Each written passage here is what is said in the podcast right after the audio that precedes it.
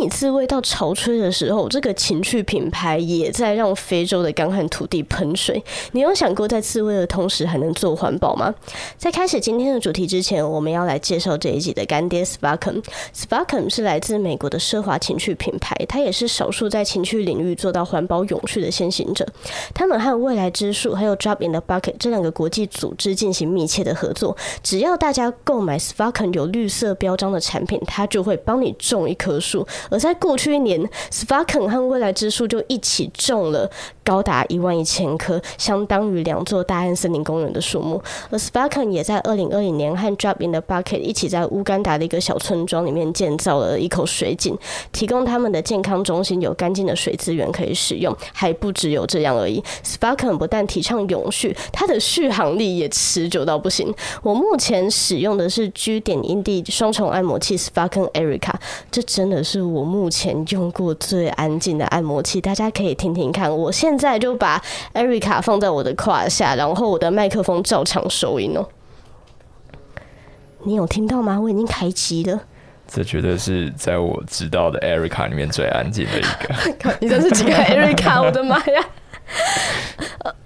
这种程度是我只要放到体内，或是盖个棉被，就真的听不太到。我超级有信心，我可以一边塞着，然后一边跟叶家录音，然后叶家不会发现。我真的好怕你知道录音都带着它，好爽哦！而且 Sparken 它也没有因为静音这个优点就牺牲了它的力道和续航，设计也非常符合人体工学。我是真的很好奇，它到底怎么做到有双马达的情况下还可以震得这么猛，又那么安静？推荐给大家这个优质的品牌，我们会把商场链接放在资讯栏下面，有兴趣的可以点进来看看。接下来进到我们今天的主题，好想跟离婚主管玩主奴哦。今天的投稿来自拉拉，这件事我一直不敢跟身边的任何人说，尤其是我的同事。我公司的主管比我大了十五岁，他有老婆跟小孩了。从进公司的一开始，我就觉得他很帅，完全是我的菜。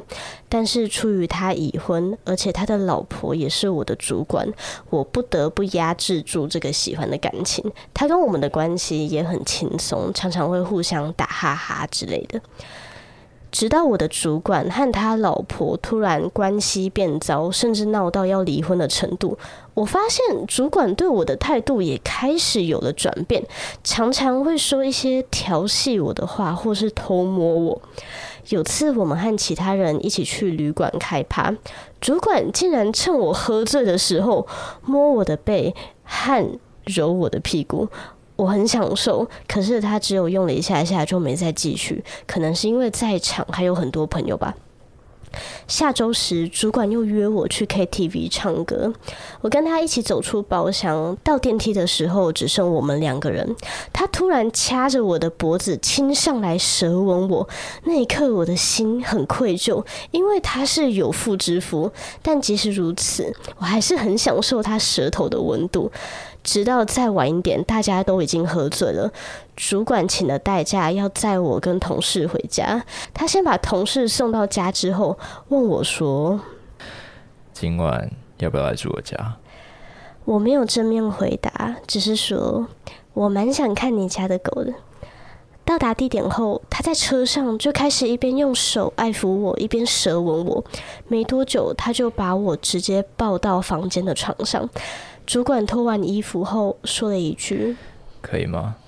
我很粗鲁哦。”那种带调戏的语气真的让我湿了一整片。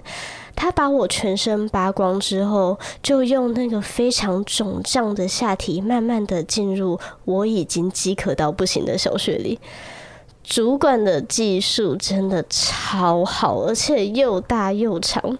他还非常的 S，掐脖子、打巴掌、打屁股，样样都来，直接把我玩到快要坏掉。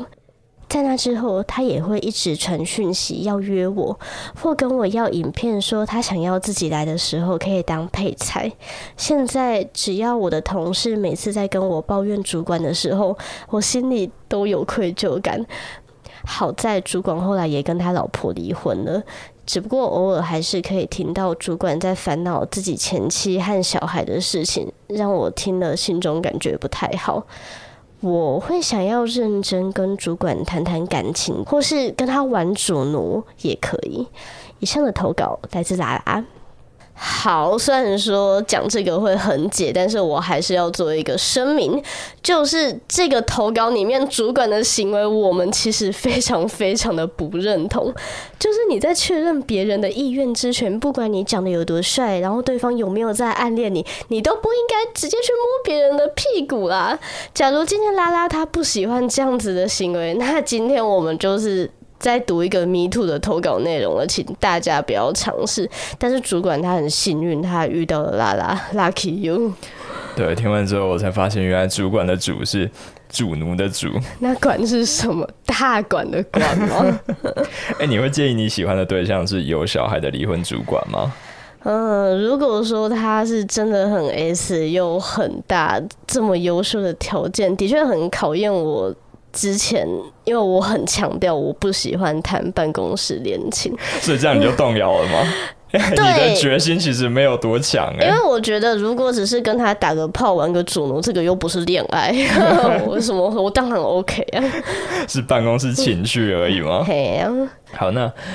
我不知道接下来讨论这个会不会有连结，但根据刑法第二十八条，这种两人之间有上下级关系的权势性交，有可能会让主管被判六个月到五年的刑期。可是是我先看向主管的，就是我先邀请他，然后我们两个双方合意，这样子也没办法。先说我不是什么法律专业，所以以下的讨论不是在跟大家解释，比较像是表达我自己心里面的困惑。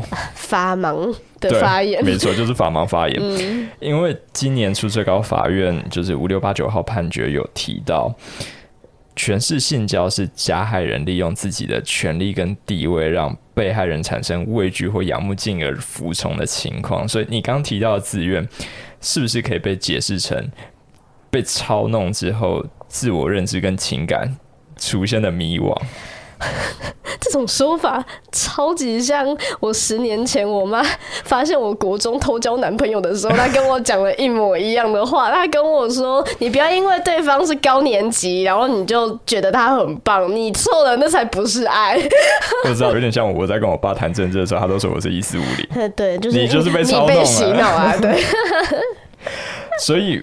我看到的时候，就在道德直觉上遇到了一个两难，因为一方面我完全可以理解这条法律想要保护每个有可能受到伤害的人，但同时一想到拉拉主管假设真的被起诉的时候，拉拉本人的爱完全不能作为他无罪的证据，这是不是有一点没在尊重拉拉的自主权？